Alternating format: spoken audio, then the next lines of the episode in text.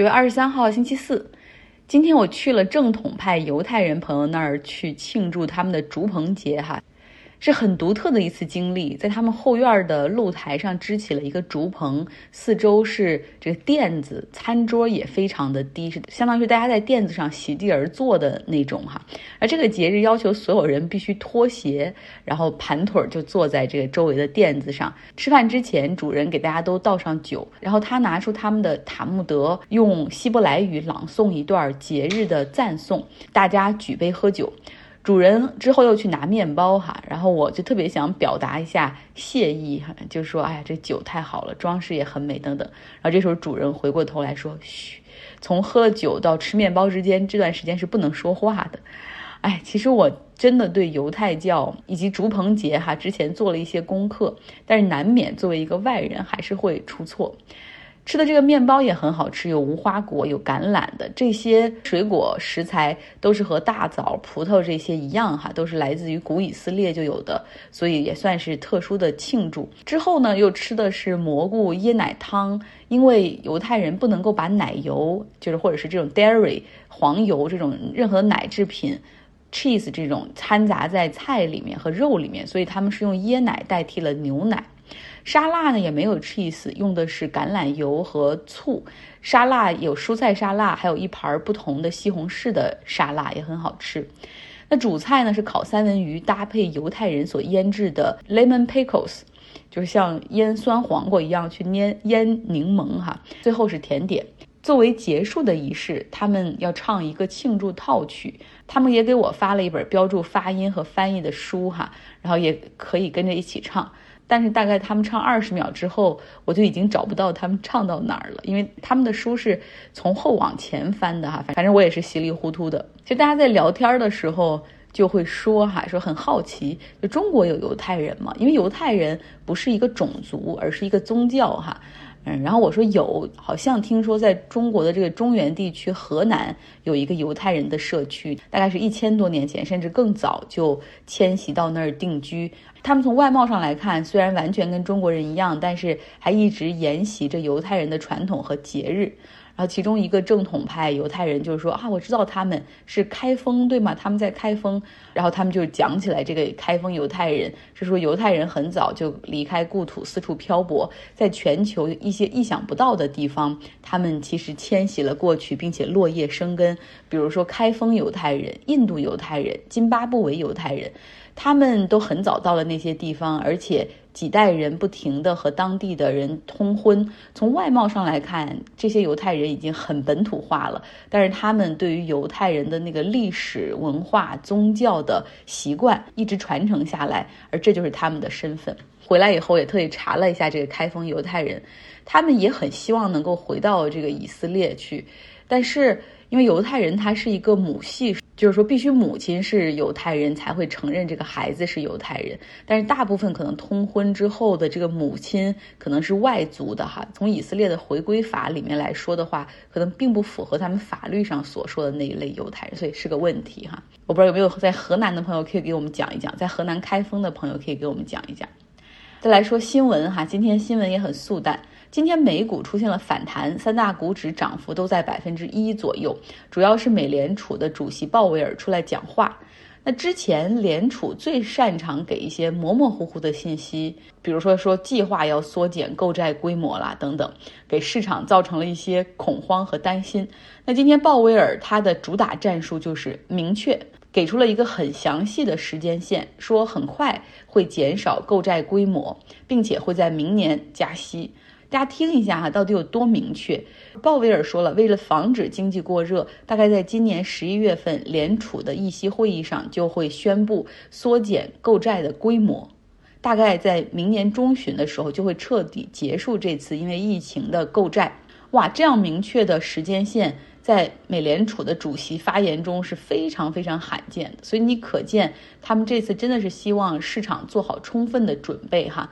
如果说减少流动性、退出 QE 是一场战役的话，那么传达准确的信息、减少猜测的空间，则是第一步哈，让大家都做好心理的准备。华尔街日报是这样评论说的：说美联储将开始 taper，那这个 taper 是专业的金融用语，就是逐步紧缩的意思。市场预计呢，在二零二二年的时候会开始降息的节奏。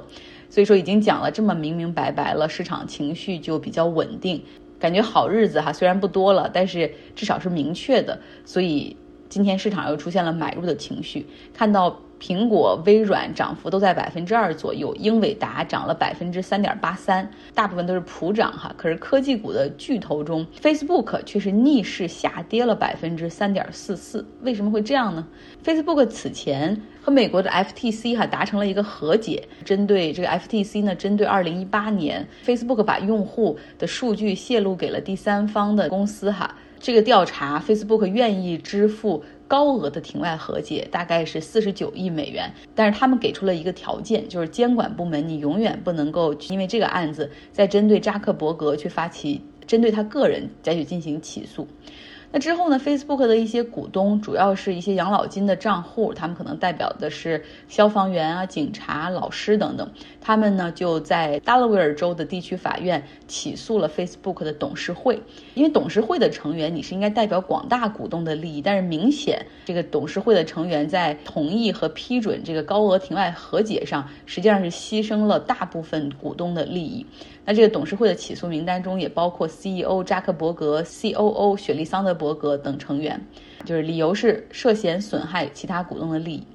与此同时，还有坏消息。这两天，《华尔街日报》他们报道说，Facebook 他们不愿意也不能够为平台上所发生的一些人间惨剧去修改他们的算法和政策，比如说人口贩卖，比如说网络攻击所引发的这种。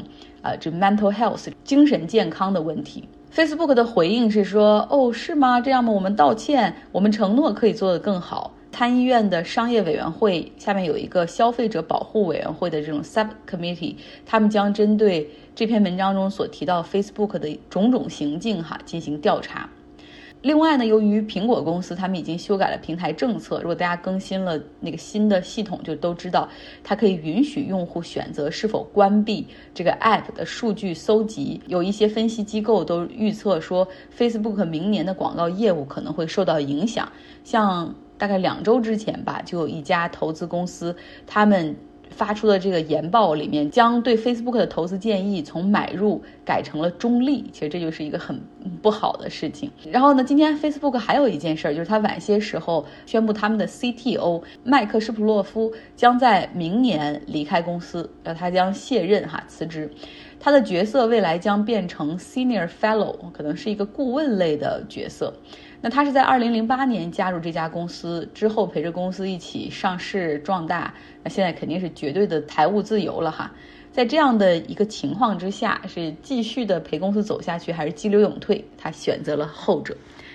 好，节目下半部分我们来听一下 Robert 给大家带来《纽约客》的文章哈，继续昨天的话题：温柔的战争是否意味着永远将不会有和平？是列夫·托尔斯泰。他曾在克里米亚战争和高加索地区的俄罗斯军队中服役。托尔斯泰蔑视红十字会，认为让战争变得更加人道，会让战争更有可能发生。在《战争与和平》中，托尔斯泰的观点通过书中的安德烈公爵表达出来。他在奥斯特里茨战役与拿破仑军队作战时受伤，然后有了这样的内心独白：他们跟我们谈论战争规则。骑士精神、休战期、对伤亡者的怜悯等等，这些都是废话。如果战争没有这种宽宏大量，我们就只会在值得去死的时候才去打仗。莫恩认为，美国的战争方式在本世纪已经发展到托尔斯泰所担心的状况：战争得到了美化，以至于可以在任何地方、任何时候发动战争。一九九九年，莫恩在白宫实习。当时，北约在没有得到联合国授权制裁的情况下，在科索沃发动了一场轰炸行动，以阻止几乎肯定会发生的大规模屠杀。当时他支持干预行动，直到后来他才意识到，这成了一场无休止的战争的早期阶段。特别是在2001年9月11日之后，全球反恐运动开始以后。但是莫恩说。这个困境的真正根源可以追溯到越南战争的暴行，包括美莱村大屠杀，以及在越南和柬埔寨经常发生的使用凝固汽油弹的轰炸行动。电视上报道的这些恐怖画面，使美军重新思考他们的无限制的战争方式，这导致国际社会在一九七七年更新了日内瓦公约。早期的公约要求保证囚犯和伤病员的待遇。并且限制使用平民作为人肉盾牌的做法。附加的议定书则禁止无差别的攻击平民、破坏民用设施和伤害平民。对莫恩来说，这些标准的更新预示着一个新的战争时代。他写道：“在日内瓦公约增加了这个附加议定书之前，基本上可以说没有战争法。事实上，另一方面，战争中的克制准则可以追溯到古希腊和古罗马。”即使这些准则并不总是得到遵守，自1860年代以来，美国军队一直禁止酷刑和肆意破坏。违反这些准则的行为，如威廉·卡利中尉在美莱村犯下的暴行，都被视为犯罪。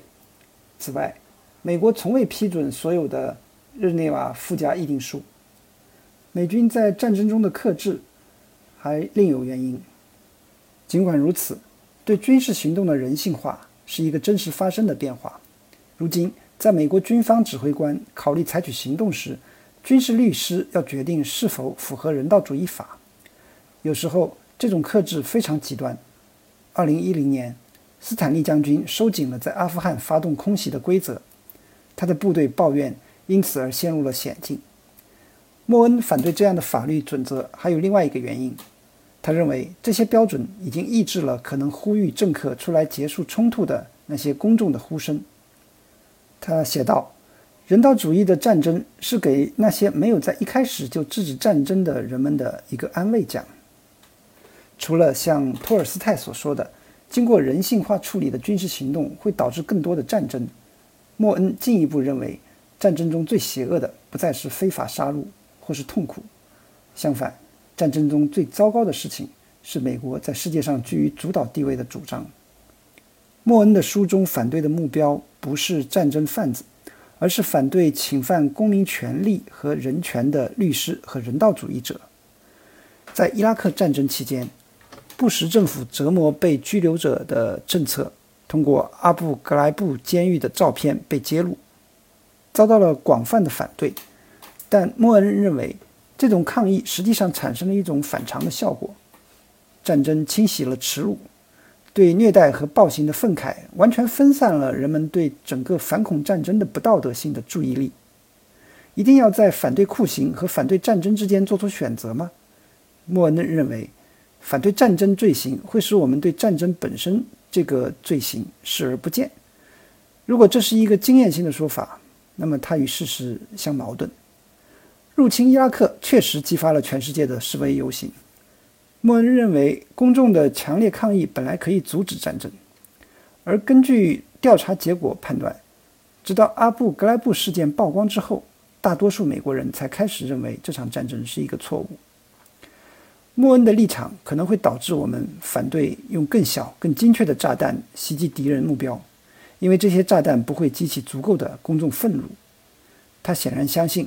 有效的抗议活动需要持续出现大量的可见的受害者，比如焚烧一个像东京那么大的城市。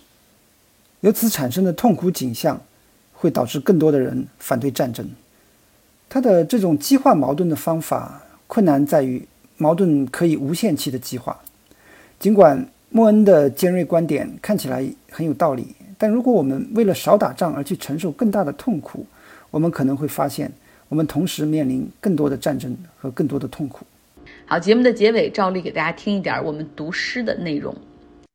在你的眼睛的微光下，迢遥的潮汐生长，玉的珠贝，青铜的海藻，千万尾飞鱼的翅，剪碎，分而复合的顽强的渊深的水，无主崖的水，暗青色的水，在什么经纬度上的海中。我投身又沉溺在以太阳之灵照射的诸太阳间，以月亮之灵映光的诸月亮间，以星辰之灵闪烁的诸星辰间。于是，我是彗星，有我的手，有我的眼，并尤其有我的心。我吸附于你的眼睛的苍茫朦胧的微光中，并在你上面，在你的太空的镜子中，见照我自己的透明而未寒的火的影子，死去或冰冻的火的影子。我伸长，我转着，我永恒的转着。在你永恒的周围，并在你之中，我是天上奔流到海，从海奔流到天上的江河。我是你每一条动脉、每一条静脉、每一个微血管中的血液。我是你的睫毛，它们也同样在你的眼睛的镜子里顾影。是的，你的睫毛，你的睫毛，而我。是你，因而我是我。首先，我觉得戴望舒他的风格我是很喜欢，就很有想象力，又很深情的感觉。因为他呃之前也有写过《雨巷》，大家很熟，就是丁香姑娘嘛。又会有一些很有力量的，就是呃我用残损的手掌摸索着广大的土地，也是很爱国的一个诗人。呃，所以我对他的感觉是非常好的。然后。呃，整个气质我觉得也是我非常呃喜欢的，对的。如果我能够从头活过，我会试着犯更多的错，我会放松一点，我会灵活一点。我的来生一定要比今生更傻，很少有什么事情能让我当真。我会更疯狂一些，我会少讲点儿卫生，我会冒更多的险，我会更经常的旅行，我会爬更多的山，游更多的河。看更多的日落，我会多吃冰淇淋，少吃豆子。我会惹更多的麻烦，可不是在想象中担忧。看到了吗？我小心翼翼的、稳健的、理智的活着，一个又一个小时，一天又一天。哦，我也有过精彩的、难忘的时刻。如果我能够重来一次，我会要更多拥有属于我的这样精彩的瞬间。事实上。我不需要别的什么，此时此刻一个接着一个，而不是每天都麻木的操心着以后的漫长日子。我曾经不论到哪里都不忘记带上温度计、热水壶、雨衣和降落伞。如果我能够重来一次，我会到处走走，什么都试试，并且轻装上阵。如果我能够从头活过，我会早早打起赤脚，从最初的春走到最深的秋。我会更经常的逃学，我不会考那么高的分数，除非是一一不小心。我会多骑些旋转木马，我会采摘更多的雏菊。这个也不算个诗人，他是个剧作家，是美国的唐赫罗尔德，是在他八十七岁的时候回想他一生写下的这首诗。当时我看到这首诗的时候，就特别颠覆了我对诗歌的认知，我就觉得我也要从头活过，所以这首诗对我影响是。从读到这首诗的时候，我开开始重新定义我的人生，是不是要犯更多的错？对我的思想有种颠覆性的吧。今天的节目就是这样，希望你有一个愉快的周四。